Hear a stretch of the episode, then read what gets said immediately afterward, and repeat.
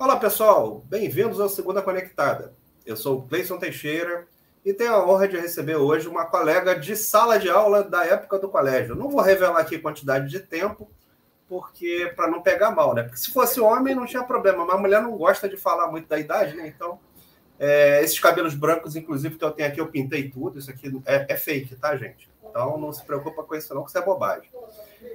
Isabel Moura, vulgarmente conhecida como Bebel? Sim. Posso chamar de Bebel? Então tá bom. Pode. Bebel, conta pra gente, Bebel. Em primeiro lugar, boa noite, bem-vinda ao canal.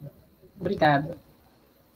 Segundo lugar, a gente está aqui curioso para saber o que, que você anda fazendo da vida, Bebel. Como é que tá aí a sua carreira e as coisas que você, que a vida preparou para você ao longo desse tempo? Então conta pra gente aí como é que tá isso. Boa noite, pessoal. É, a minha vida em 2019 é, ela mudou bastante. Eu trabalhei é, em 2019 dois meses, mais aproximadamente, numa escola como mediadora escolar. O que, que a mediadora faz? A mediadora ela é, traduz o que a professora passa para a criança com necessidade educacional especial. Eu tive um aluno com autismo, tive um aluno com Down e tive uma aluna com transtorno global. Trabalhava na, no Colégio Marista São José, só que eu fiquei só dois meses lá e fui desligada sem feedback. Fiquei arrasada, triste, pau da vida, e eu estava, nesse ano, é, fazendo a movimentação para me mudar. Então, eu tirei aquele ano para resolver as coisas do apartamento e tal. Em 2020, aí, do início de 2020, eu me mudei. Falei, depois do carnaval, eu e o brasileiro, todos os brasileiros, vou cair dentro procurando trabalho. Aí veio a pandemia. Foi aquela, aquele impacto na vida de todo mundo, né? A gente se mudou de uma casa com quintal bem grande para um apartamento bem pequeno. É, a gente fez uma adaptação, foi um ano bastante difícil, e eu estava sempre procurando emprego. Um dia, entro no Facebook, tem um campo lá de emprego, existia uma oportunidade lá. É, Procura-se pessoas com formação em humanas, 60 anos ou mais e aposentada. Eu só tinha uma, uma característica necessária para aquele para aquela vaga e resolvi me candidatar. Me candidatei, uns dois meses depois, me liga uma pessoa, falou, Isabel, aqui é fulano de tal, eu estou ligando, é, você se inscreveu na vaga e tal, e ela falou, como é que ela me falou para o salário, falei, não vou me ligar no salário, vou abraçar. Quando ela começou a descrever a vaga, eu entendi, eu perguntei, uma cuidadora de saúde mental? Ela falou, é. Eu falei, tá, eu vou aceitar. Depois foi feito um workshop, eu participei, entendi como era o funcionamento e como é o funcionamento. Existe um modelo de saúde na Holanda com cuidados domiciliares de enfermagem para a população idosa.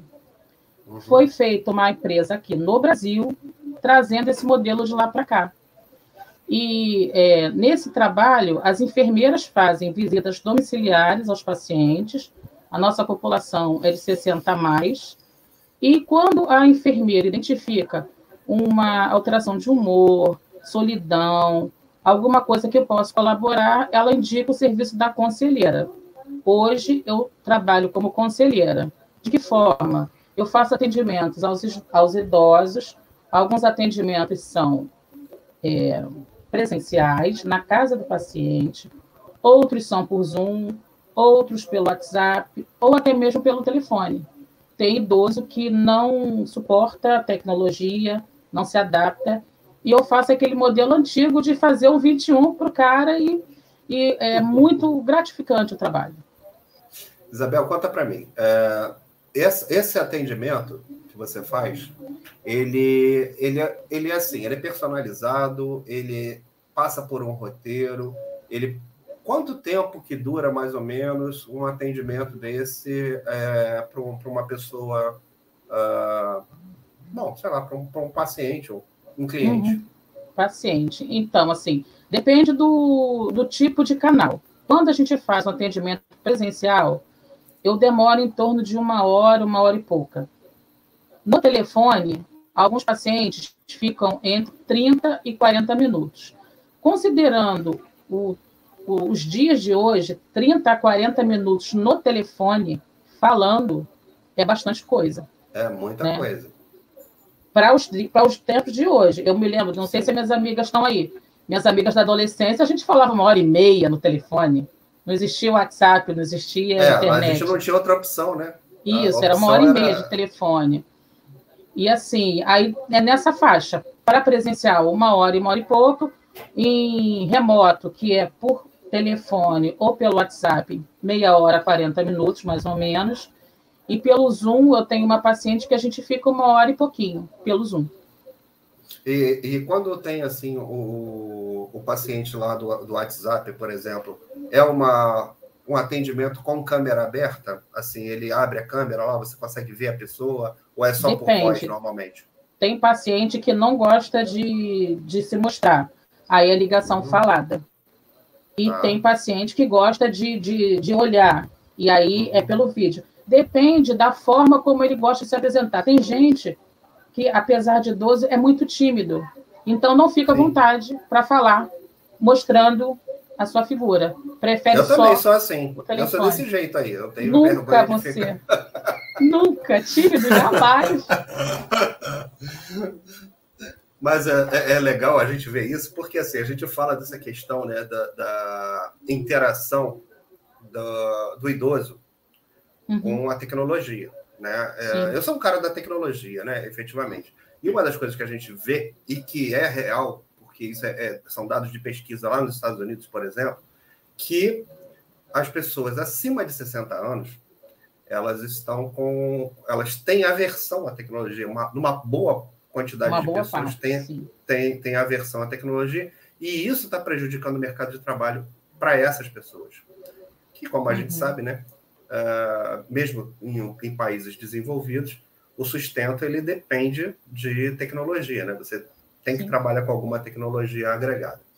E essa questão que você está falando, desse contato né, da, da pessoa é, por telefone ou por, por Zoom, é até uma coisa que me, me desperta curiosidade, né? Porque a gente sabe que, que é difícil, né? Para uma pessoa mais velha lidar com esse tipo de, de tecnologia. Vocês che chegam a dar algum treinamento, algum preparo para essa pessoa, se ela quiser fazer essa, essa conexão com vocês via, via vídeo?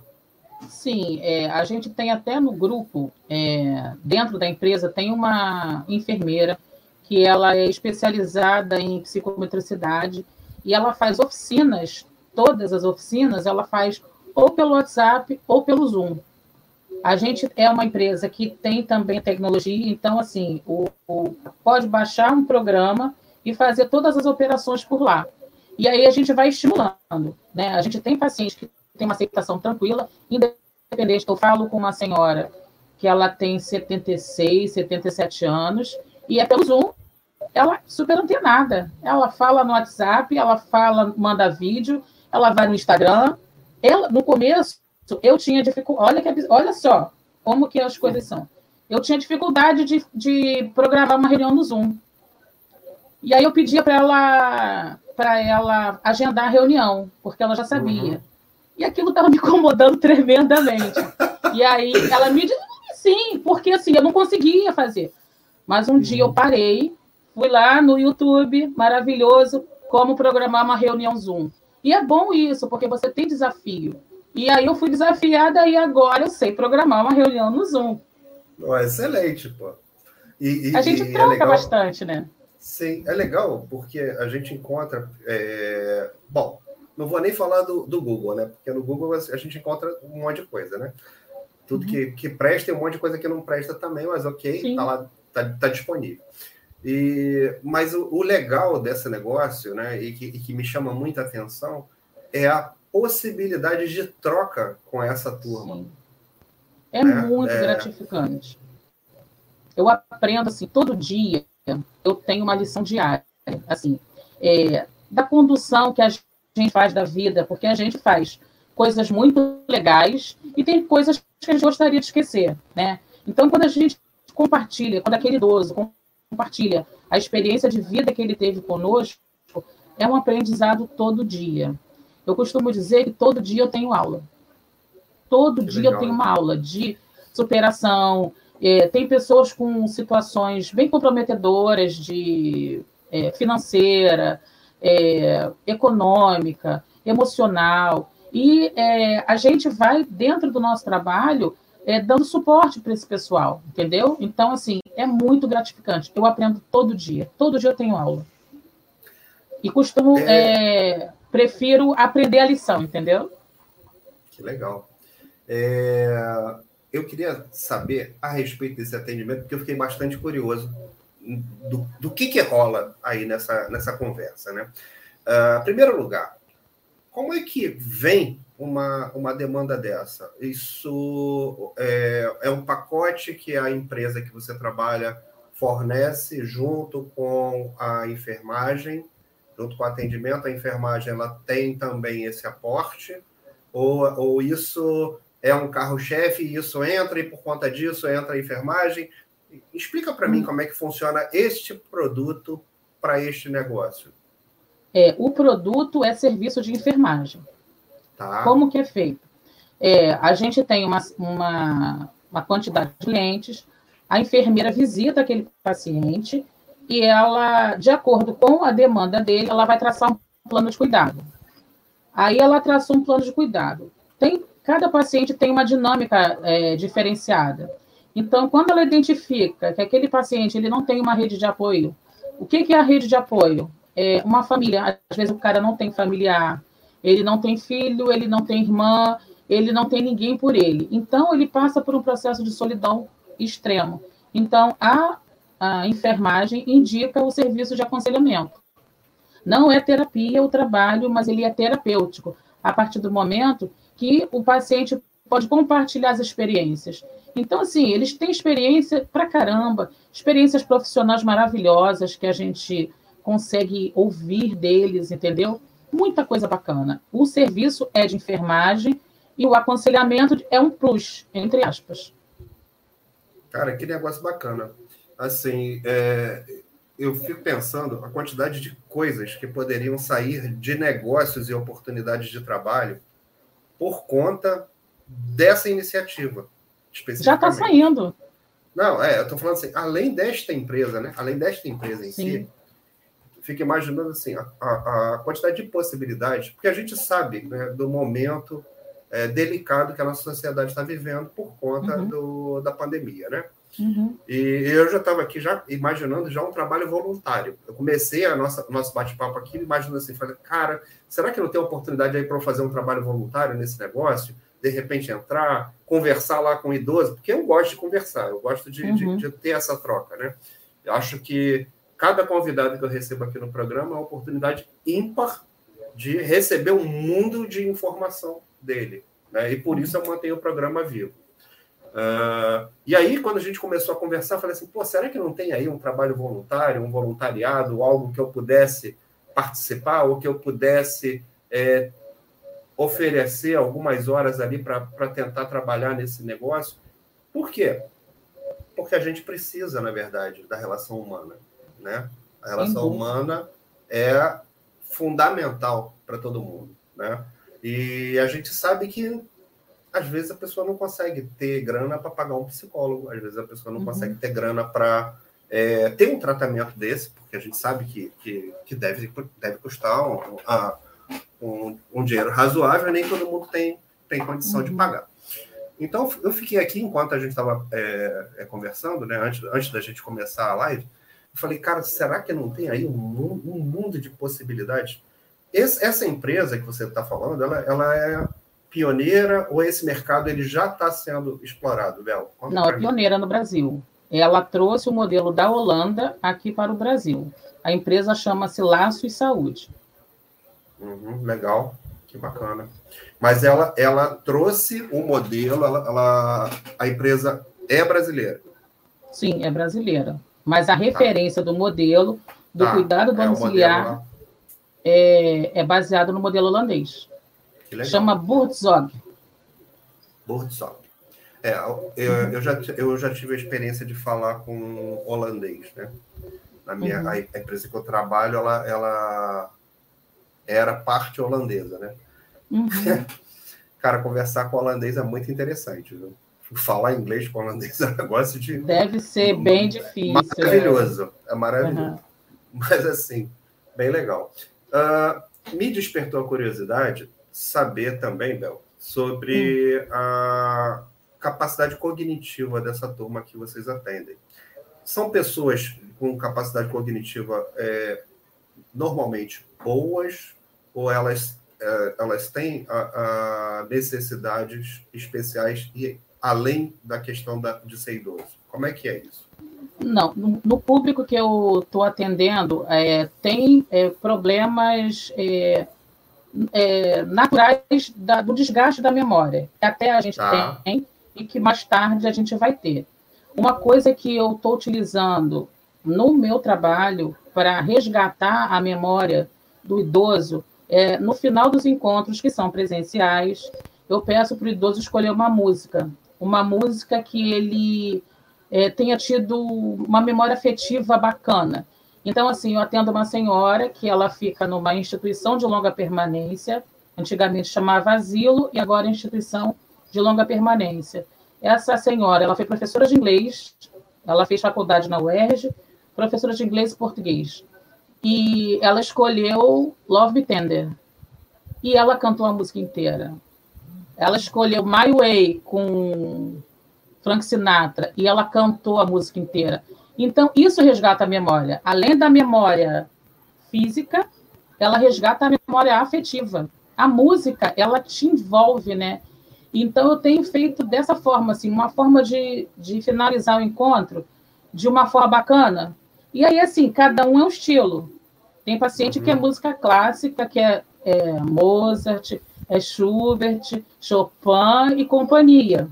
Né? Hoje até a paciente perguntou, Isabel, de onde que você conhece essas músicas?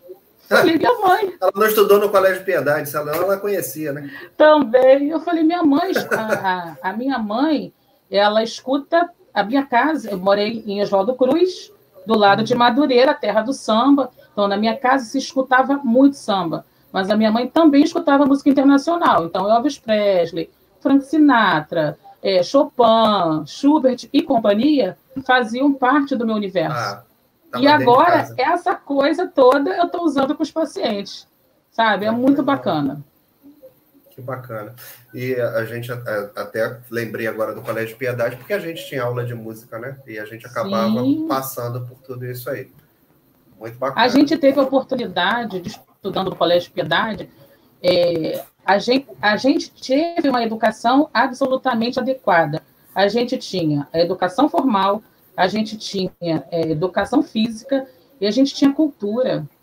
A gente tinha acesso à música, a gente tinha acesso ao teatro. A gente, quando eu fui estudar pedagogia, porque eu fiz psicologia na juventude, com 20 e poucos anos, e com 40 e tantos anos eu retomei é, a faculdade e fui fazer pedagogia. Então, uma, um trabalho que a professora pediu, uma professora pediu fazer um livro da vida. E aí eu escolhi falar sobre a Gama Filho, que era assim uma coisa que impactou muito. O que, que aconteceu? O Gama Filho ele tinha uma visão muito além. Ele tinha uma visão perfeita. Você, a gente tinha aula de música. Então a gente tinha música clássica e a gente tinha música do samba. A gente tinha música folclore. Popular. A gente tinha folclore, a gente tinha teatro na escola. Então, assim, a gente não estudava o dia todo, mas a gente é, era inserido em todos os campos que o aluno tem que ser, né? Foi, é lamentável é. a gente não, não, não ter mais a Gama Filho, mas a visão que esse cara teve, ele, ele merece muitos aplausos. O pai, é, né? O paizão Gama Filho, né? Sem dúvida.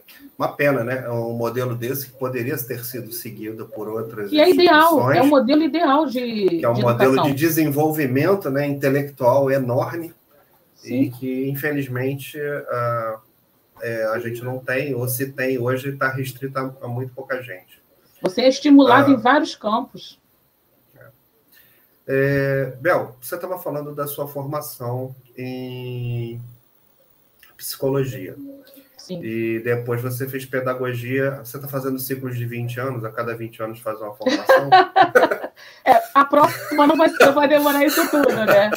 Eu estou querendo voltar a estudar, assim, eu não sei ainda o que, que eu vou fazer, né? Mas eu vou voltar a estudar.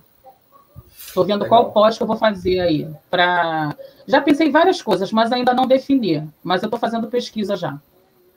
Que legal. E, assim, você quer falar um pouquinho desse período aí do, da, da menina novinha que acabou de se formar na psicologia? Quero. Como é que foi? Quero. Então, vamos, conta pra gente, pra gente saber.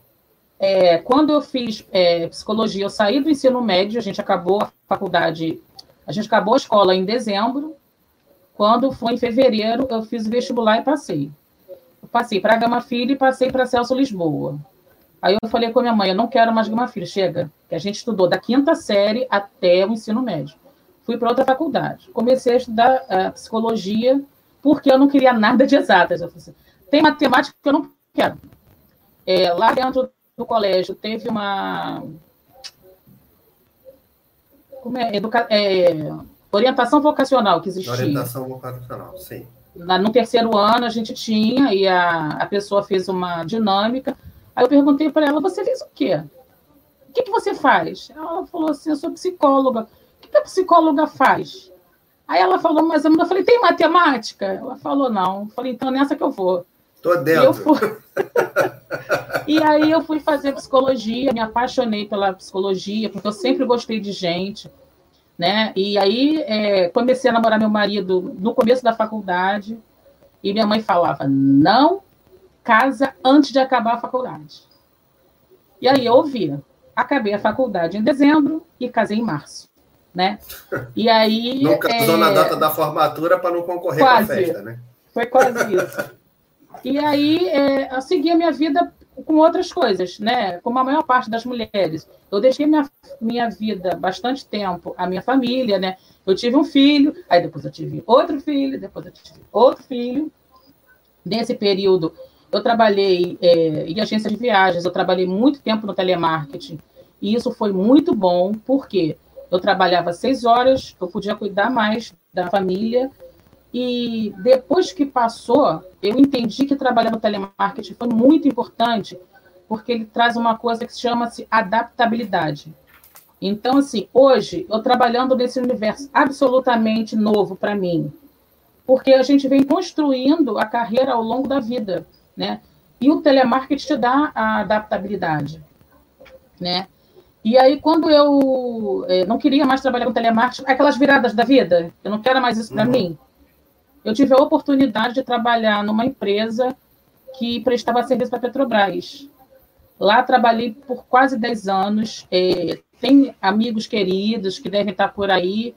É, a gente trabalhou muito tempo juntos. A gente trabalhou na Biro Veritas, a gente trabalhou na empresa Ernest Young, depois eu trabalhei na, na Biro Veritas novamente. É uma experiência bem interessante, porque também era com atendimento, a gente trabalhava com fornecedor, falando com fornecedor, a equipe era muito é, diferente, né? A gente tinha duas equipes, a gente tinha nível 2 e nível 3, eu era do nível 2, e a gente já viveu coisas muito intensas, né? A gente teve momentos uhum. muito desafiantes, mas a gente viveu muita coisa bacana é, ao longo desses quase sete, oito anos que a gente trabalhou lá. Foram coisas. E a gente tem um grupo hoje que a gente não se vê há muito tempo por conta da pandemia, mas de vez em quando a gente se vê. A gente se vê pelo Instagram, a gente se vê pelo Facebook, a gente se vê pelo WhatsApp, vai compartilhando experiência, né? Muito legal. Sem dúvida. Sem dúvida, a tecnologia ela ajuda a gente bastante para poder matar a saudade do povo, né? É, eu queria começar botando uma pergunta aqui do Edmo Nunes. Qual Não, é o tá. segredo para sair da nossa zona de conforto profissional e se reinventar em busca da realização? Coragem. Tem que ter coragem para mudar. É difícil, não é fácil. Assim, quando eu fui trabalhar nessa empresa agora, é, que é um universo absolutamente novo, é lógico que dá medo. Eu vou falar assim, ah, não, fui tranquila, suave, maravilhosa. Não. Meu universo hoje mudou muito. Eu estava conversando com o Cleison antes, é, eu, a, o grupo, o trabalho é de enfermagem. Então, assim, é, case de sucesso de uma enfermeira é uma ferida tá muito comprometida e essa aquela ferida vai evoluindo até fechar. Então, é, no grupo de WhatsApp, abre o WhatsApp do grupo de trabalho, tem uma ferida na hora do jantar. Isso é um universo absolutamente diferente para mim, né? E, e é difícil, é difícil você se adaptar, mas é, a gente tem que ter coragem para mudar. E eu vou te falar uma coisa que eu acho. Eu não, nunca fui influenciadora digital, mas a, a minha trajetória ela influenciou várias pessoas, assim pessoas que fizeram outra faculdade. Não estou dizendo que eu sou ó, a última Coca-Cola do, do deserto, não. Mas, assim, a minha atitude. Eu trabalhei numa agência de viagens que a pessoa não tinha filho. E aí eu tive filho. Aí ela deve ter perguntado assim: pô, essa maluca aí, pobre, tem filho? Dá para trabalhar e ter filho. E de um tempo depois ela, ela é, teve um filho, né? É, algumas pessoas depois, quando sabe, para fazer outra faculdade, tu é maluca? Eu falei, sou maluca. Porque é uma pessoa muito normal, não. E depois que eu fiz a segunda faculdade, algumas pessoas é, também fizeram. Que é possível, sabe aquela coisa do é possível? É isso. Sim. É importante você falar da questão da coragem, né? E você fez a segunda faculdade com 40 e poucos anos, como você falou, né? 44. pois é. Eu me formei na primeira faculdade com 42 anos. Que bacana! E fiz, após a faculdade, eu falei, não, não vou fazer pós-graduação, vou fazer mestrado logo, né? Já que eu já passei do prazo para fazer pós-graduação. Aí já emendei no mestrado e depois fiz uma graduação. E o recado que eu dou, para quem acha que é, não dá, que é cansativo, cara, vai lá e faz que, que você tem a perder? Você tem muito mais a perder se der não certo, fazendo. Deu. Você tem muito mais a perder se não tentar fazer. Sim, né? exatamente. E, e, uma coisa, Isabel, que eu acho, e aí é um puro achismo meu, mas uh, a vida ela meio que ensina a gente, né? E a gente acaba tomando algumas decisões depois que tem a experiência.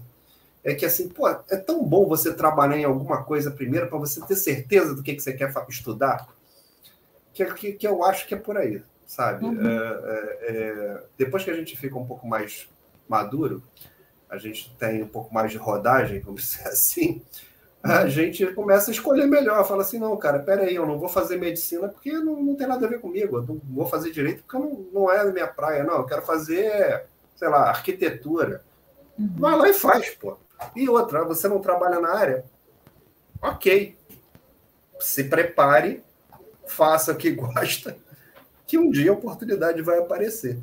Aconteceu né? comigo, assim, tardiamente? Foi, tardiamente. Mas, é, a, a, porque assim, quando a gente sai da faculdade, a gente é jovem, o jovem é arrogante, né? A gente acha que sabe tudo da vida, só que não. Quando a gente é jovem, né? Ah, esse cara sou eu, fiz a faculdade, estou pronto para trabalhar. Não, não tá. Não tá. Você vai cometer mais erros do que a pessoa mais velha. Então, assim, você fazer a faculdade na maturidade, eu não sei se tem colega da faculdade aqui no, no na live, mas assim, eu entrei para a faculdade com 44 anos, então eu tinha colegas de 50 e tal, e tinha menina de 19. E isso foi maravilhoso, assim, poder. Eu perguntava assim para minha filha: ah, o que é Zap Zap? Eu, eu acho, as equipes que eu trabalhei, eles chamavam Zap Zap. As equipes que eu trabalhei sempre foram mistas. Tinha gente, uhum. tinha gente mais velha e gente mais nova. Aí os colegas falando, ah, Zap Zap. Eu falei, o que é Zap Zap? É um sistema aí. Mas eu falei, o que é isso? Aí o colega explicou. Aí eu resolvi trocar de celular, comprei um celular rosa choque. Falei que era um celular com o Zap Zap, é minha, minha filha. Pra que, que você quer o Zap Zap? Eu falei, vocês acham que só vocês podem, né? é. E aí, em 2014, eu comprei o celular rosa e comecei a usar o WhatsApp. E aí eu já estava na faculdade. E aquilo foi. A gente vai é, se adaptando, evoluindo, conhecendo as coisas. Naquele o nosso grupo da faculdade chamava Pedagogatas, né? Lógico. claro, e aí né?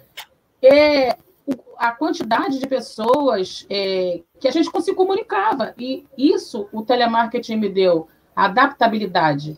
Então, assim, situações novas a gente vai se adaptando e vai aprendendo, né? Todo dia a gente vai Sim. aprendendo. Né? Sem dúvida. E uma coisa de interessante, né, de estudar, é, que dá oportunidade a gente de ver coisas novas, ter contato com pessoas diferentes, ter contato com pessoas que não estão dentro da nossa zona de conforto, como foi falado ali pelo, pelo Edmo, né? Uh, e, e é, isso é que nos motiva, no final das contas. Sim. Aí, a partir daí você vê a necessidade, não, peraí, eu tenho que trocar, tenho que ter um celular diferente, eu tenho que ter, entrar nesse meio, porque senão eu vou estar, tá, vou estar tá excluído. Então acaba que quando a uhum. gente não está é, se atualizando de alguma forma, a gente vai se excluindo naturalmente de tudo Exatamente. aquilo que está ao nosso redor, né? A gente fica então, isolado, né? E, e aí, assim, quando você fala do, do, do, tipo de trabalho que você faz hoje, que é um trabalho inclusivo também, sim, sim, sim. você bota lá o idoso para falar através de tecnologia, se ele, se ele topar o desafio, né?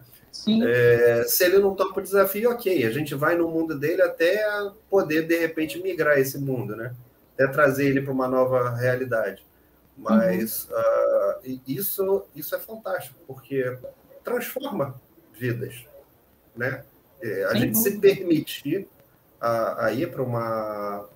tentar buscar aquilo que está ali do lado de fora da nossa zona de conforto, né? acaba transformando a gente e dá a oportunidade de transformar da gente transformar outras pessoas. É, é, eu trabalhei numa empresa é, que as pessoas não se comunicavam pelo Facebook. Aí, de novo, né, a gente vai recorrer ao filho. Eu falei, pô, o que, que é o Instagram? Você quer Instagram para quê? Meus filhos. Eu falei, porque eu quero. falei, então tá, como a coleguinha era nova, eu falei, olha só, como é que faz o Instagram? Você faz para mim? Ela falou, não, você vai fazer. Pega o seu celular, Isabel. Aí peguei o celular, ela falou, vamos lá. Pá, pá, pá, pá, pá. Tô no Instagram. Cheguei em casa, eu falei, tô no Instagram. Ai, mãe, que... mãe, pra que você quer Instagram? Eu falei, me deixa. Porque nessa empresa as pessoas não se comunicavam mais pelo Facebook. Todo mundo uhum. só se comunicava pelo Instagram. Se eu ficasse no Facebook, eu não ia é, fazer parte do grupo.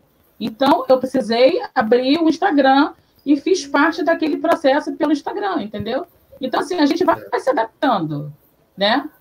Não sei o que, que vem mais por aí, né? O WhatsApp é maravilhoso, assim. Você já está é fazendo vídeo. Você já está fazendo videozinho no TikTok, não? Não, não, não. Essa, não tenho tempo. TikTok eu tenho tempo. TikTok, não. É. O, pessoal, o pessoal fala assim: eu não tenho, não tenho roupa para isso hoje. É, pode ser, mas eu não tenho tempo. É, assim, não, não tenho paciência. É, o, o, tempo é não tenho roupa para esse tipo de coisa. É, é eles têm é, essa afirmação. Eu até fiz mas, é- vídeo, ano passado eu fiz um curso de ferramentas de internet muito bacana. Uma colega, eu também, é, uma colega falou, Isabel, vamos fazer um curso? Falei, pô, online? Detesto online. Aí, Isabel, você vai gostar? Eu falei, não tem condição, eu não tinha internet aqui. Uhum. Aí eu falei, pelo celular? Ela, Isabel, tenta. Eu falei, ah, que chato. Tá, vou fazer. E aí comecei a fazer um curso de ferramentas para educação através é, ferramentas tecnológicas. Garoto, me apaixonei. A professora maravilhosa. Ela ensinou a gente a fazer vídeo, a, a usar os recursos do. Tanto que eu fiz vídeo, eu, eu tenho a minha atividade, eu fiz um vídeo e eu divulgo às vezes, né? E, então, ah, assim, legal. a gente vai se adaptando, né? E eu até cogito já. Eu sou. Na faculdade, eu era a pessoa que chamava o povo, né? Eu era a pessoa da pizza, do chopp. Uhum. Sexta-feira, pizza, chopp. Mas é, eu gosto de, de. Eu sou do presencial. Mas esse curso que eu fiz, a professora foi tão maravilhosa, ela conseguiu passar a afetividade pela internet e eu cogito fazer uma pós pela internet, coisa que eu achava absolutamente abominável. E não é. É, é dá para falar. A gente está aqui né? conversando. Né? A vantagem de, da, da internet é que você pode fazer uma pós-graduação em qualquer lugar do mundo hoje. Sim. Porque é, é possível. Né? Então, uhum. em qualquer lugar do mundo hoje tem vários cursos, não só pós-graduação, mas existem cursos gratuitos, inclusive, Sim. É, que você passa a ter acesso pela internet.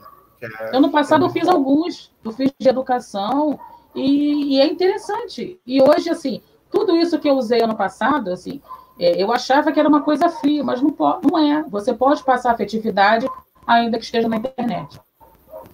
Então, já vou, já vou incluir aqui, falando de inclusão.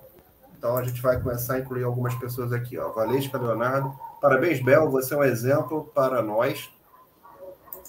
É... Foi minha chefe. É, chefe gosta da gente é um momento Foi, foi. Foi chefe. é... Marisa Mendonça. É... Uma querida. 88. Isabel é uma guerreira e quem conhece sabe. A gente sabe. E Roselene Conceição, minha comadre, meu orgulho, aprendi a olhar para mim graças a ela. Olha aí, o que, que você sente com esses depoimentos, Isabel? Conta para mim. Eu, eu fico bem sensibilizada, assim. É, a Marisa é aquela pessoa que a gente quer ser quando crescer. Se tiver gente do BV aí, Marisa é, foi uma pessoa que eu conheci, Marisa tinha menos de 50. Marisa, com 50 anos, passou num concurso para o Sara Kubitschek e ela já era aposentada. Né? Marisa trabalhou, trabalhou um tempão. Marisa agora é mulher do mundo. Marisa está em Nova York, meu amor. Dá licença. Ah, coisa chique. E ela está em Nova York vendo a gente. Que coisa Isso. Boa. Marisa é um exemplo de força também, assim. É, quem conheceu e conviveu com ela, a história de vida dela, né? Ela trabalhou muitos anos na Embratel, quando não era é, privatizada, ela foi funcionária pública. Marisa compartilhava várias coisas da história do Brasil com a gente, né? Uma querida. Rose, uma querida, madrinha do Carlos Henrique. Tem só gente querida aí. Coisa boa. Tem que botar essa turma para falar com a gente aqui, para a gente poder é, trazer a história delas aqui ao vivo. Sim, sim, sim. Que legal. É, agora conta para mim, Isabel. É, a gente sabe que a vida não prepara a gente para a gente ser quem a gente é, nem aquilo que a gente gostaria. Você falou de algumas coisas que você andou fazendo aí ao longo da sua vida e que não tem relação direta com a, com a pedagogia, né? É, não tem relação direta com a pedagogia ou não tem relação direta com a psicologia. Mas, como você joga nas duas, chuta com as duas pernas, aí na linguagem do futebol, é, você entende que essa vida que você preparou ao longo da sua carreira, é, tudo isso que você passou te preparou para você estar tá hoje? Ou, ou, você acha que é, ah, perdi meu tempo fazendo alguma coisa? Como é que, o que, que você pensa em relação à sua carreira? Conta para mim. Eu, eu penso que todo, toda a experiência que eu tenho desde sempre, né, desde lá do primeiro emprego, até o penúltimo, antes de eu trabalhar na Laços, a vida me preparou para isso. É interessante, porque assim, eu lido com pessoas absolutamente diferentes, absolutamente diferentes perfis, né? É, e eu tenho um repertório grande, né? além de eu falar muito, eu gosto muito de ler. Então, assim, para cada tipo de paciente, a gente chama de conversa estruturada, quando a gente vai conversar paciente, né? A gente estimula um assunto que seja de interesse dele. Então, assim, eu tenho um paciente que ele é sambista. Ele foi diretor de uma escola de samba lá em São Gonçalo. E eu sou mulher do samba, né? Mas também tem uma outra paciente que ela gosta de música clássica. Então, assim, a vida me preparou para a atividade que eu estou exercendo agora. E, e, assim, vale sempre a pena estudar. Meus filhos já entenderam isso né? A minha filha mais velha, ela está fazendo a segunda faculdade já, tem 25 anos, está fazendo a segunda faculdade, está fazendo MBA na USP. A do meio, ela fez o Enem, está aguardando aí os resultados da vida. Assim, não tem outro jeito. A gente é pobre, mas a gente estuda. Ou estuda, ou vai trabalhar em Madureira fazendo pão na chapa. Não desmerecendo o trabalho dos outros, entendeu? Mas assim, não tem outro caminho. E ainda tem um agravante, a gente é preto. O preto, o preto tem que fazer mais. Porque, assim, é, ainda existe o racismo no Brasil. Uma coisa que é grande. Sem dúvida. A partir Sem do dúvida. momento que você estuda, você vai quebrando. Não tem outro, não tem outra forma. Ou você é, estuda, a, a, a forma, ou você estuda. A forma, de, a forma de derrubar o sistema é estudar. Não tem jeito. Sem dúvida. É educação. Né? É educação, através da educação, que vai ter efetivamente o que o poder vai ficar na mão de qualquer pessoa. Né? Exato. Então, a forma de, de poder ter uh, autonomia, né, de poder decidir as coisas, de poder ter voto, de poder ter opinião, tudo isso vem através do estudo. Não tem outra forma. Pensar criticamente, né? A educação ela faz isso. Quando a gente estuda a história, a gente não fala bobagem, né? Quando a gente é. estuda história, a gente não fala bobagem. Né? Exatamente. Né? Tem mais. É isso mesmo. Bom, então tem mais algumas aqui, ó. É... Deixa eu pegar uma, ah, uma aqui que virou um spam dentro dos comentários, então vou botar aqui para você. Ó. Letícia Castro falou que a gente que orgulho da minha amiga. Tá, Foi minha chefe é... também. Ó, coisa boa. Outra chefe aí, ó. Cara, chefe falando bem da gente, esse negócio é perigoso, viu, Isabel?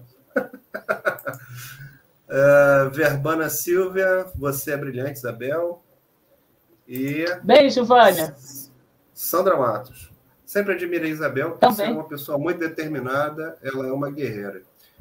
Isabel. Obrigada, Sandra. Essa visão que a gente tem de você, de guerreira, de, de batalhadora, de uma pessoa que corre atrás do que está afim de fazer, isso vem da onde? Isso vem, isso do, vem da, da, família, da sua né? família? É da sua família? Sim. A minha começou com a história da minha avó. Minha avó baiana, do interior da Bahia, de Esplanada, uma cidade chamada Esplanada, é, como todo nordestino, resolveu é, tentar a vida no, no, Rio de Janeiro.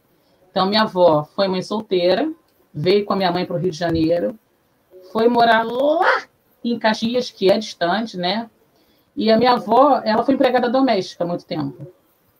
E a minha avó falava assim: Você não vai ser empregada doméstica para minha mãe. Você vai estudar. Teve um momento que minha mãe quis é, parar de estudar para trabalhar. Minha mãe, minha avó deu uma surra na minha mãe, que era a forma de educada naquele tempo, né? Uhum. Você não vai ser empregada doméstica, você vai estudar. Enfim, minha mãe estudou um pouquinho, casou, teve filho, e a minha mãe também foi fazer faculdade é, mais velha. Minha mãe entrou na faculdade com 35 anos, eu acho, lá na Gama Filho. Minha mãe também teve uma trajetória dessa mais tardia, né? Minha mãe uhum. fez a faculdade de é, jornalismo, trabalhou em algum, alguns lugares, e quando a minha mãe estava com menos de 50 anos, ela teve uma oportunidade de morar em Nova York. Minha mãe foi tentar a vida em Nova York com quase 50 anos. Já estava separada do meu pai, né? E minha mãe morou lá uns 15 anos, né? A Elaine foi lá, a Valéria foi lá visitar minha mãe. E assim, essa trajetória de buscar é da família. Hum, que legal. Um exemplo bom. O exemplo, o exemplo dentro de casa é sempre uhum. melhor, né? Do que a gente aprender Sim. na rua. Então, uhum. assim, é, é importante quando a gente tem a oportunidade de ter pessoas perto da gente que são do bem, que são batalhadoras e que correm atrás efetivamente para nos motivar. É, tudo bem que a, a, a, época hoje não é mais de dar umas belas palmadas, né? Mas às vezes, às vezes é o caminho, né? Ou era o caminho, pelo menos na é, época. naquele momento, né? Sim, mas é sem dúvida é, é fundamental. Isabel, agora eu queria saber de você o seguinte. Vamos lá.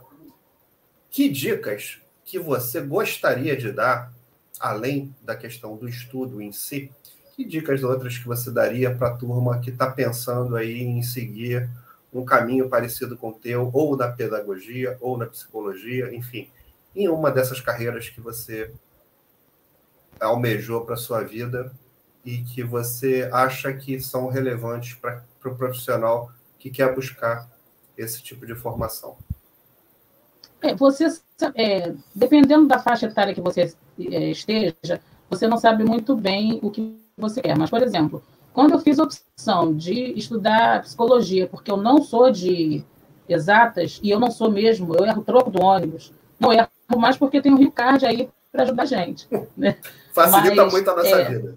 Facilita a vida para caramba. Assim, você conseguir identificar é, o que você gosta e fazer uma pesquisa, como a gente teve a oportunidade de ter uma orientação vocacional na nossa escola, mas às vezes a pessoa não tem. Então, hoje, a gente tem internet com recursos maravilhosos. Assim, a gente tem muita porcaria na internet, mas tem muita coisa bacana. Tem curso, tem música, tem muita coisa. Então, buscar, é, identifica uma coisa, todo mundo tem talento, todo mundo tem talento. Então, você buscar uma coisa com a qual você se identifique e fazer aquele caminho. Não para de estudar. Não para de estudar continua a estudar sempre. A Rose mesmo, minha comadre, eu falava para ela, Rose, você tem que estudar.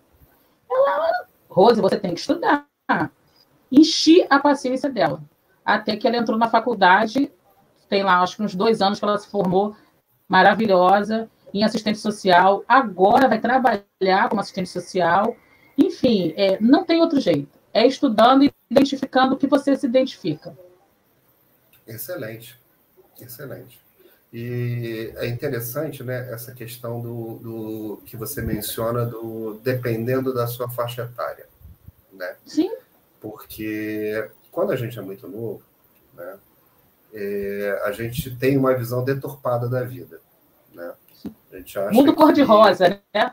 É, acha que tudo deu certo até então, ou, ou, enfim, com alguma dificuldade, as coisas vão fluindo ali, mas ok, é, até o momento da vida que a gente se vê obrigado a, assumir a, a, o protagonismo da vida, né? Assumir ali o nosso sustento, as nossas responsabilidades, seja filho, seja a própria vida, uhum. enfim, né? E se você vai buscar uma formação nessa época da vida, né? Que, que eu acho até ingrato isso, né? Você, você se forma, não sabe nem o que é a vida ainda, né? Mas ok. Uhum. E, e, e, aí você, com essa visão distorcida da, da vida, acaba indo de repente para um lugar que não fica tão feliz, ou não se encontra, uhum. ou não é exatamente aquilo ali, você gosta, mas não é. Gosta, mas não quero trabalhar com isso, né? Porque tem essas coisas também, né, Isabel? A gente às vezes. Uhum. Ah, não, pô, eu tenho um sonho lá dourado de, de ter feito veterinária, por exemplo, na minha infância, que isso aí não se concretizou ao longo da minha vida, ok, eu me encontrei em outro lugar. Mas. Uh... E quando a gente é mais velho, isso já fica mais fácil, né? Porque assim. Já a gente consegue já, identificar. Já sabe, né? O que, que já sabe o que, que quer da vida, né? Ou pelo menos já deveria saber, né? É, se você viu que e você e assim, nunca um estudo ele é demais. Assim, se você fez uma faculdade lá, sei lá, de direito, o direito te deu dinheiro. Mas agora, ah, eu tô com 40 anos, ai meu Deus, o que eu vou fazer da vida? Ah, eu vou mudar? Tenta. Você pode, é, se, você só vai saber se você vai conseguir se você iniciar. Pode não dar certo, mas se não der, se você não tentar, você não vai saber.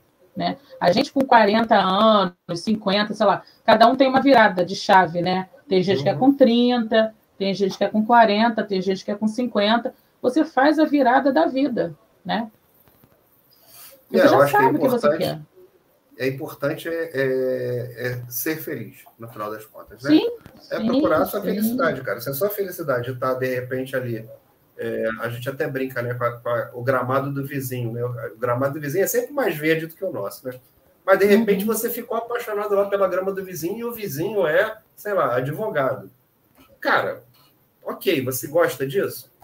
Tenta ver qual é ver se é isso aí. De repente, a grama dele serve para você também. Uh, mas às vezes não serve, né? Às vezes a gente não serve. E assim, é lógico que quanto mais cedo a gente faz isso, mais tempo a gente tem de corrigir o rumo, né? Quando a gente começa a ficar um pouco mais, mais velho, eu, e eu senti isso, não sei se foi o seu caso, Bel, na segunda graduação, mas eu senti na minha graduação, por estar fazendo ali com, já com 42 anos, que eu tinha que estudar muito para poder entender alguma coisa que algumas pessoas mais novas entendiam mais fácil, mais, mais facilmente. Eu não sei se você uhum. teve esse mesmo, essa mesmo tipo de dificuldade em relação Tive a cursar porque... uma faculdade mais, mais velha. Tive, porque assim, a maioria das minhas colegas eram professoras. E eu era uhum. do mundo corporativo. Então, assim, elas. É, professor é muito fofo. Professora de educação infantil, né? Que era o meu grupo. Então, elas são fofas elas abraçam, e elas fazem carinho, E elas falaram assim: Isabel, você é muito seca. Eu falei, gente, eu sou do mundo corporativo. Como que você, no mundo corporativo, no meio do salão, ah, me dá um abraço? Não existe isso. Mas isso eu fui desenvolvendo na, na pedagogia. Depois da pedagogia, as minhas festas passaram a ter temas, porque eu fiquei contaminada com elas. Então, assim, teve um ano que eu fiz Bebel Maravilha, e fantasia de Mulher Maravilha, minha festa, sei lá qual.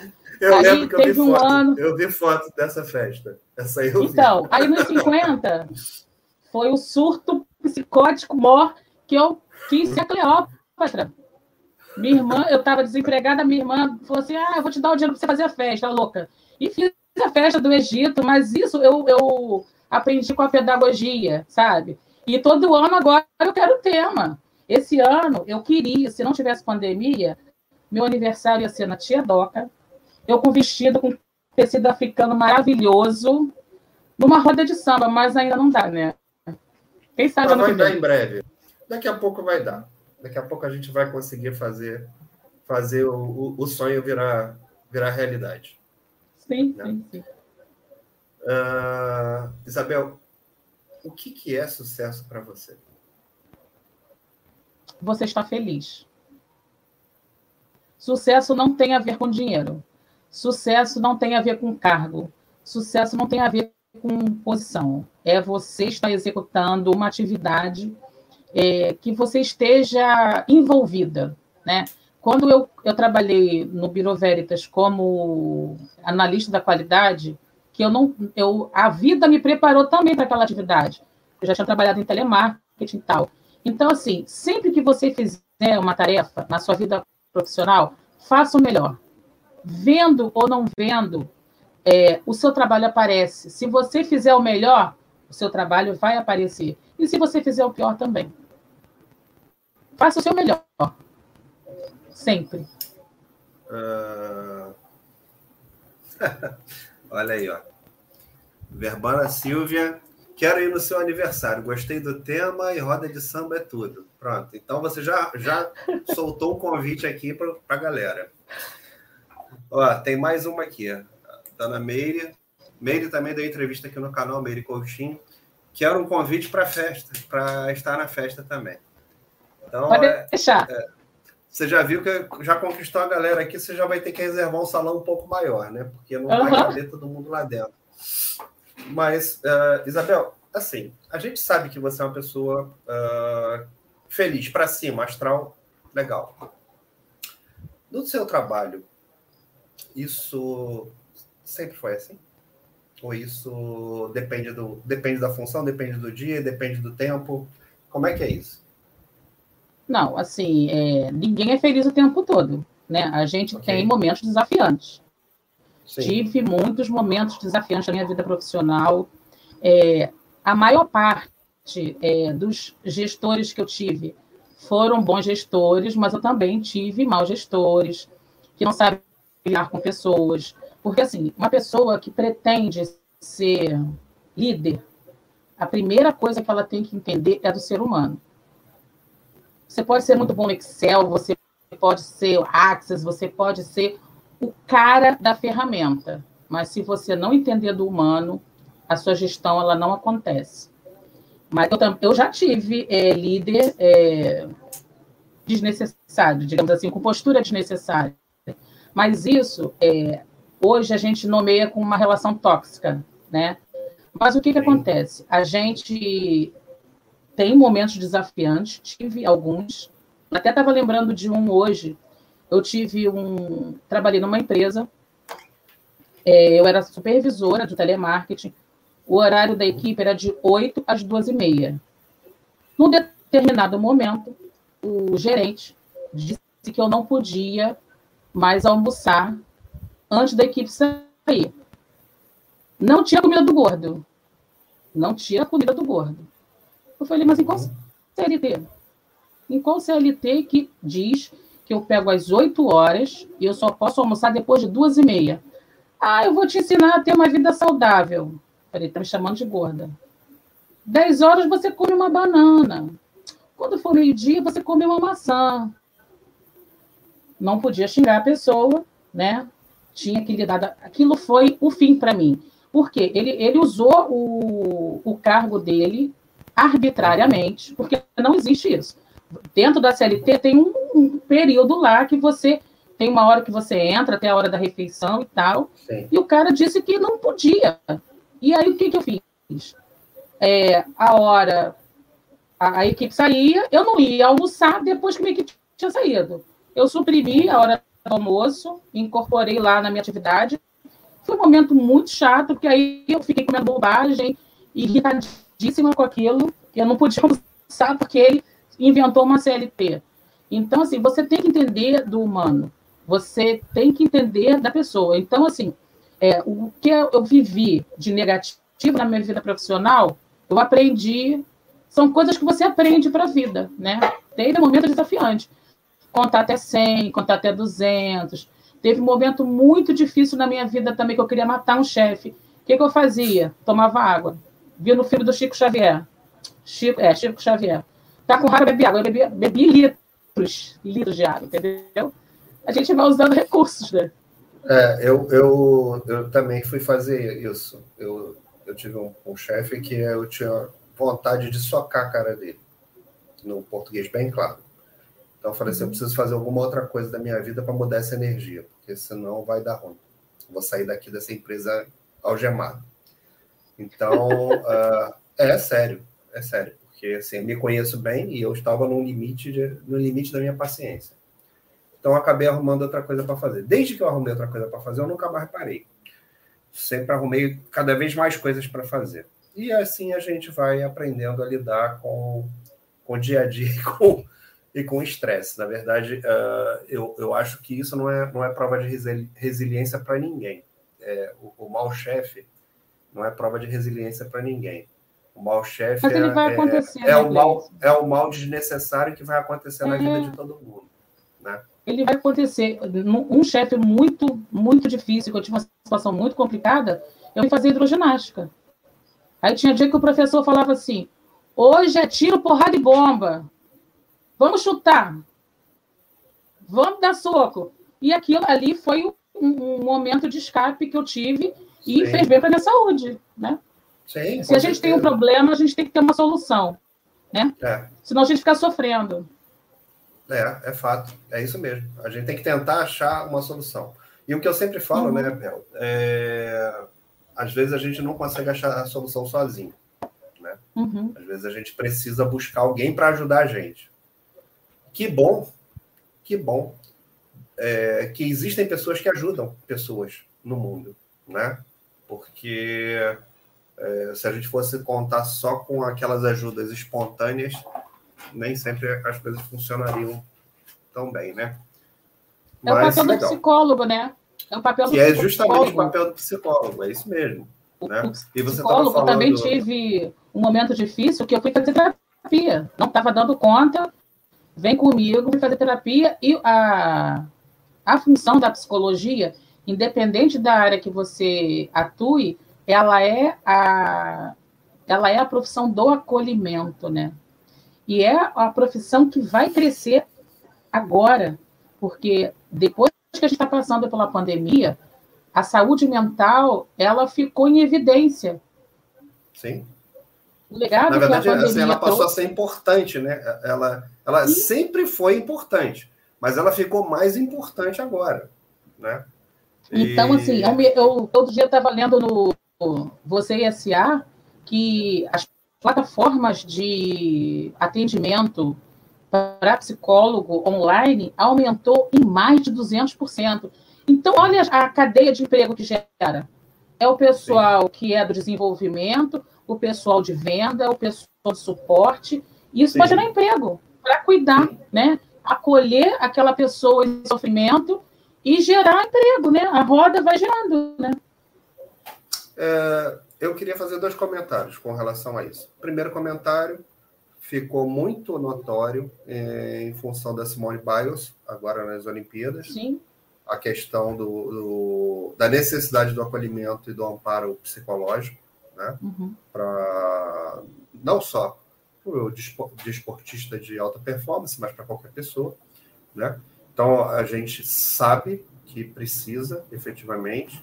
E, mas eu queria fazer um outro comentário em relação a isso, que mas aí eu, esse comentário ele vem com uma pergunta. É, uhum. Existe, você acha que existe alguma algum preconceito da pessoa buscar um psicólogo? Você acha que assim as pessoas ainda se sentem é, constrangidas de falar que estão indo no psicólogo, procurar Sim. ajuda? Já foi pior. Já foi bem pior, né? Quando eu fiz a psicologia lá há muito tempo, né, mais de 20 anos, era um tabu.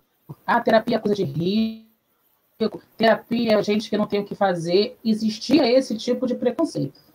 Graças a Deus, a gente está evoluindo no mundo, né? E hoje é, precisou da gente ter um sofrimento imenso psicológico por conta da pandemia para entender que é necessário que a saúde mental ela precisa ser cuidada, que ela precisa ser olhada em todos os ambientes, no ambiente da escola, no ambiente da empresa, em todos os ambientes, né? Então, assim, a, a saúde mental ela vai fazer a diferença. Se você tem uma cabeça bem cuidada, você consegue lidar com sofrimento, você consegue fluir pela vida, né? E quem não tem, é, quem não, se você se permitir, na verdade você tem que se permitir, né?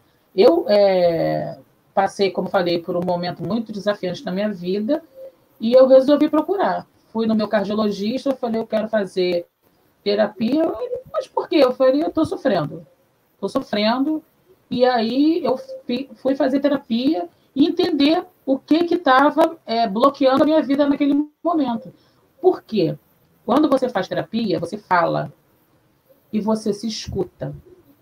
Quando você vai embora da sessão, que você vai refletir o que você falou, você vai tendo os insights. Então você vai entendendo o que está ocasionando o seu sofrimento, o que, que você precisa para fazer, para modificar, por que, que você está sofrendo com uma situação A, uma situação B. Então, é importante, quem tem oportunidade, faça a terapia. Excelente. Uh, tem uma pergunta aqui da Patrícia Chirico, que tem entrevista aqui no canal também. Querida. Del, como você lida com as emoções em relação aos problemas dos idosos que você trabalha? Eu consigo é, separar naquele momento, aquele sofrimento e não trazê-lo para mim. O que, que eu faço no atendimento? Eu faço acolhimento. Tem situações muito difíceis.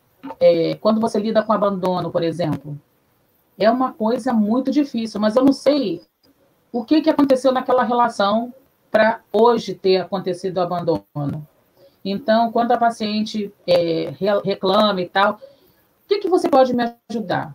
que eu posso te ajudar é aqui, nesse momento que eu estou com você, você fala o que você quiser, eu estou aqui para te ouvir.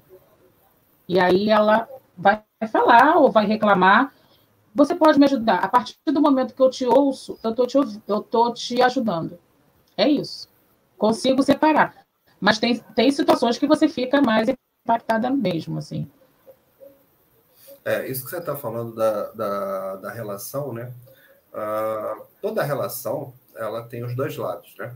Tá, pode até ter mais, mais lados, mas invariavelmente tem dois, que é o lado que a pessoa viveu e tem o lado que a outra pessoa da relação viveu, né?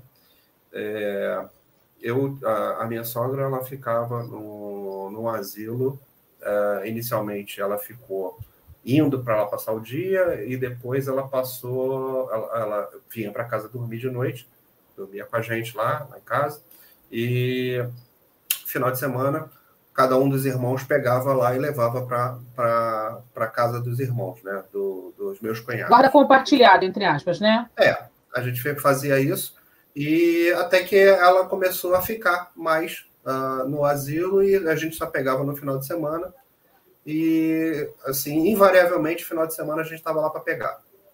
Uhum. Alguém pegava no, no sábado de manhã cedo e devolvia no domingo de noite para lá, pro, de volta para segunda-feira. Ela tinha um monte de atividade no, no lugar, é um uhum. lugar bastante legal aqui, o Camp, quem tiver a oportunidade de conhecer, fica aqui em Jacarepaguá. É uma casa de fazenda, o um negócio é, é enorme, muito legal. e é um tratamento muito bom também, então recomendo. Mas a gente ia lá pegar e uh, às vezes estava acontecendo alguma atividade de manhã e tal, a gente chegava e tinha que esperar alguma coisa, né? E aí ficava ali, interagia com o pessoal, né? E a gente via muitos casos de abandono, que é isso que você está falando, Sim. né? A, a, a pessoa está lá esperando, às vezes arrumada até, esperando a família ir lá. Ela falava assim: ah, pô, sempre, Dona Fulana sempre está aqui arrumada, não sei o que, a família vem. Não, Cleison, a família nunca veio. Deixou ela aqui e nunca vem. E ela sempre se arruma. Bom, é, onde é, é que eu queria chegar nessa, onde é que eu queria chegar nessa história, né? É, por quê? A tudo aquilo que a gente planta ao longo da vida, a gente acaba colhendo de algum jeito, né? E uma relação é, é complicado, né? Às vezes a gente planta até sem querer, né? Às vezes a gente se vê uhum. obrigado de repente, trabalhar mais para poder dar o sustento e aí não não está tão presente, porque acontece também isso. Sim. Né? E, e aí isso vem com uma certa mágoa, um certo ressentimento e pode resultar numa situação dessa do, do abandono, que a gente não sabe por quê, mas aconteceu. Uh, e assim, uh, a gente não está preparado para não ter convivência, para não ter convivência Sim. Com pessoas, que é aquilo que a gente estava falando da pandemia a lá no do ser humano, da, da né? live. Né? A essência da sociedade essência do, ser, do ser humano, humano, é viver em, em harmonia, em comunidade. Uh, e como é que a gente faz, na verdade, né? ou como é que a gente deveria fazer para, na sua visão, lógico, né? É, como, é que, como é que você acha que a gente deveria levar as relações humanas aí uh, ao longo dessa jornada que a gente caminha junto aí? É, você acha que a gente valoriza demais os problemas que a gente tem, às vezes? Eu, eu penso hoje, com 50. Não tem problema de falar a idade, pode ser que mais à frente eu fique. Eu estou com 51. Não fala, não, senão vou, né? vou ter que revelar a minha idade também, pô. Aí vai, vai ficar ruim. tá. E assim, a ah. gente tem, é, conforme a gente vai amadurecendo, a, a, gente tem que entender que a gente precisa levar a vida com leveza, né? A gente precisa trabalhar, a gente precisa estudar, mas a gente também precisa se divertir. É, agora não por conta da pandemia, né? Mas de vez em quando eu vou, antes da pandemia, saía com meus filhos para ir ao cinema, só eu e eles. Às vezes saía com o marido, em Madureira tem uma carajé maravilhoso, e de vez em quando a gente ia lá, é, a gente ia para o samba, para a roda de samba, a gente ia para o carnaval. Então, assim, a gente tem que ter é, os momentos de lazer também. Ficar um sábado à tarde vendo vários filmes do Netflix é saúde mental também, né? Então, a gente tem que saber é, equilibrar as coisas. A gente não pode só se divertir, mas a gente também não pode só trabalhar. A gente tem que ter um, um momento. Eu costumo fazer assim. Quando eu estava fazendo faculdade, é, tinha um momento que era com a minha família, tinha um momento que era com minhas colegas da faculdade, que a gente ia tomar chopp, mas tinha momentos que eu saía com meu filho, com meus filhos, tinha momentos que eu saía com meu marido, às vezes fazia o encontro é, lá em casa. Então, assim, a gente, o, o tom da vida é o equilíbrio. Excelente. E a gente, conforme vai ficando mais velho, a gente vai entendendo é, pesar isso, né? Excelente, excelente visão. Bel, Valesca, Leonardo. Bel, uh, fazendo a relação com o que você disse no início, de não parar de estudar, de buscar o que se quer aos 40, 50, pergunto: você escuta muito dos idosos que eles se arrependem de não terem feito algo? muita coisa, muita coisa. É, de ter é, supervalorizado coisas, isso que eu estou falando agora do equilíbrio, né? Tem pai e mãe que se culpa, isso que você estava falando, que trabalhou demais, trabalhou demais e não pôde curtir a vida. Porque aí você trabalha para caramba, aí você guarda dinheiro e você gasta com remédio, né? Então, assim, é, várias coisas que você pode resgatar. A gente pode evitar esse adoecimento, esse arrependimento, né? Se a gente buscar, é lógico que não é sempre que você vai ter equilíbrio. Vai ter momento que você vai trabalhar para caramba e nas férias você vai curtir a vida doidada, vai beber uma semana lá, não sei onde que tiver, entendeu? É, mas Beber o ideal é você. até a última, né? Levantar é, por aí, Não, de vez em quando tem que fazer isso também, né? Senão. Né? Então, assim, é, é, muitos idosos, sim, Valesca, eles se arrependem de algumas posturas. Às vezes ainda dá tempo de corrigir. Uh, uma curiosidade com relação a, a essa questão do, do, idoso, né? Essa turma que, que já está aí, já passou, dos, já passou dos 60 há alguns anos, é, eles chegam a esboçar a, a, vontade de fazer coisas do tipo estudar ou, ou, ou buscar alguma outra coisa para conhecer, para como é que como é que funciona o pensamento dessa turma que você lida, Isabel? Depende, assim, tem paciente que gosta de viajar, né? Tem paciente que gosta, vai pelo mundo, igual Marisa aí vai pelo mundo, né? Uhum. Tá em Cancún, tá não sei onde, tá não sei onde. Tem gente que gosta de estar com a família, tem gente que gosta de estar com os netos, tem gente que já estudou pra caramba, não quer ler mais um livro. Teve uma paciente que eu falei assim: ah, gosto de ler, não quero mais ler, não, Isabel, já estudei demais. Agora eu não quero, quero ver televisão, eu não quero mais, mais estudar, né? Então, depende da pessoa, né? Depende. Tem, tem, eu acho que, assim, é, algum, eu acho que é do perfil da pessoa. Se a pessoa é curiosa, ela vai querer é, mais. Querer entender do, do computador, vai querer entender do WhatsApp, vai querer entender do Instagram. E tem gente que não quer. Ela vai ficar. O, não, tem gente que não quer sair da zona de conforto. Eu estou aqui, é. aqui tá bom para mim e eu não vou sair. Mas essa pessoa que na, na chega idoso dessa forma é porque ele sempre teve esse comportamento que não muda. Assim, se eu sou é, uma pessoa de buscar, vai piorando, né? Às vezes, é. Então, assim, é, é, da, é da personalidade da pessoa, né? Se você quer buscar, você vai. Minha mãe, por exemplo, minha mãe usa. Minha mãe não tem Instagram, mas a minha mãe usa o WhatsApp, minha mãe usa Facebook, minha mãe usa computador, ela lê blog, entendeu? E assim, é dela. Excelente, pô. Que bom. Que bom que ela faz esse tipo de coisa, até para poder saber o que, que, tem de diferente, o que está acontecendo por aí. Sim. Eu acho, eu acho fantástico. Acho fantástico Super ativa ela. ela. Minha mãe trabalhava num projeto que agora não tem mais, é um projeto que é voltado para a terceira idade, na Rocinha, no hotel. Esqueci o nome. Lá existe um projeto da Prefeitura do Rio de Janeiro que é voltado para o idoso. O que, que tem? Tem é, aula Nacional? de Pilates. Hã? Hotel Nacional? Não, Nacional. é o outro. É o Inter, acho que é o Inter. É o que quando o você sai de São Conrado, que você vai pegar o. É aquele prédio ali. Sim. Então, ali tem aula de pintura, tem pilates, tem coral, é, aula de memória. É um projeto da prefeitura. Quem startou esse projeto foi o Cesar Maia. E aí ele era é, muito restrito. Ele foi ampliado, ele funciona em alguns lugares no Rio de Janeiro e é muito legal. O nome do projeto é Casa de Convivência. Então, existe na juventude o jovem aprendiz. Lá no projeto da minha mãe, ela é agente experiente. É como se fosse o jovem aprendiz, só que idoso, né? Só que por conta Fantástico. da pandemia o projeto foi suspenso. Então, assim, minha mãe, ela intermediava a, as necessidades dos usuários com a coordenação. E é bacana, trabalhava, é, sei lá, quatro dias na semana, e um dia de folga.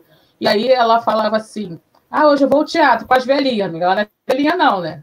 Hoje eu vou teatro. Não, ela, e vai ela era responsável, pô. Ela estava trabalhando. e, e, organizam passeios, organizam vendas de objetos de artesanato. Assim, tem muita coisa bacana assim, né, acontecendo também para o idoso. E é um projeto Legal. que é da prefeitura, né? Muito bacana. E às vezes a gente não fica sabendo, né? Sim, é, eu sei porque ela, ela trabalha lá. É, eu queria deixar uma dica aqui uh, é, para a turma da terceira idade, né? Uma, na verdade, uma, uma turma não só da terceira idade, mas serve para qualquer um, porque é um filme. É, ele é um filme até que não é um filme recente, é um filme que está disponível já aí na, nas plataformas de, de, de, streaming, que é O Estagiário, com Robert De Niro. E com Adorei. a Anne Hathaway. Ele é Maravilhoso. muito bom. Ele é muito bom. Então é uma dica legal para quem está pensando em, pô, eu tô aposentado, eu devia estar tá fazendo outra coisa da minha vida. Então é um filme bem legal para a turma ver. E eu queria pegar agora as suas dicas. Que dicas que você tem aí para dar para gente?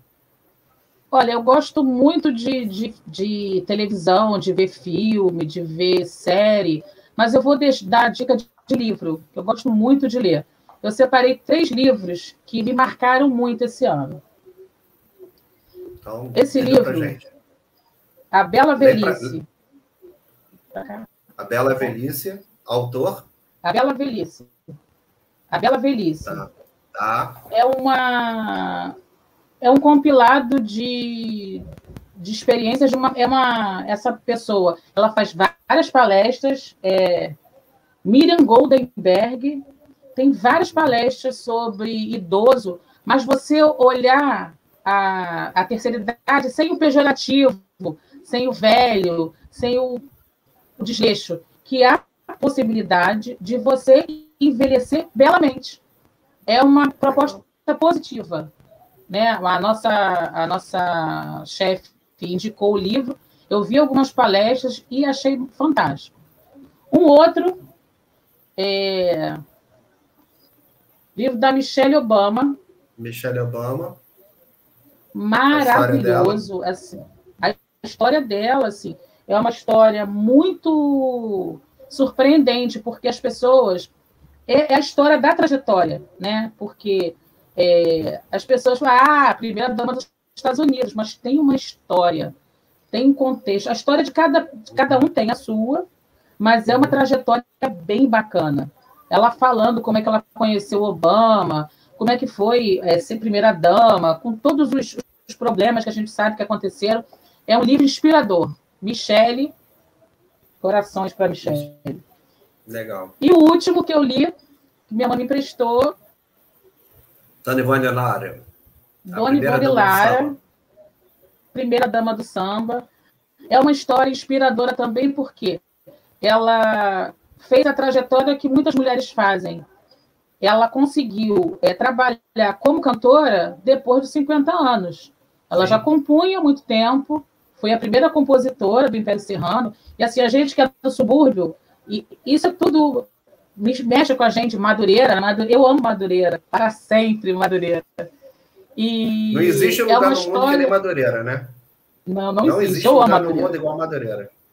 Se um dia eu ficasse rica, eu voltaria a Madureira para ir no Mercadão de Madureira. Eu amo Madureira.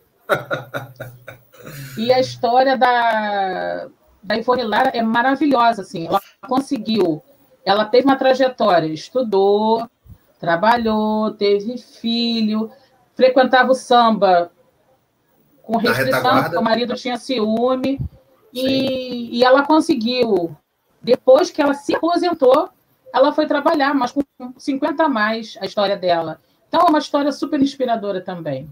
Minhas dicas é, são essas. Excelente. Isabel, e se a gente quiser bater um papo com a Isabel, se a gente quiser encontrar a Isabel, como é que a gente faz para achar você aí por esse mundo? No Facebook. No Facebook eu sou Isabel é, Lima Moura. Foi a Elaine que fez para mim o Facebook, porque eu não queria Facebook. Eu não quero Facebook, porque o Facebook era só inglês, né?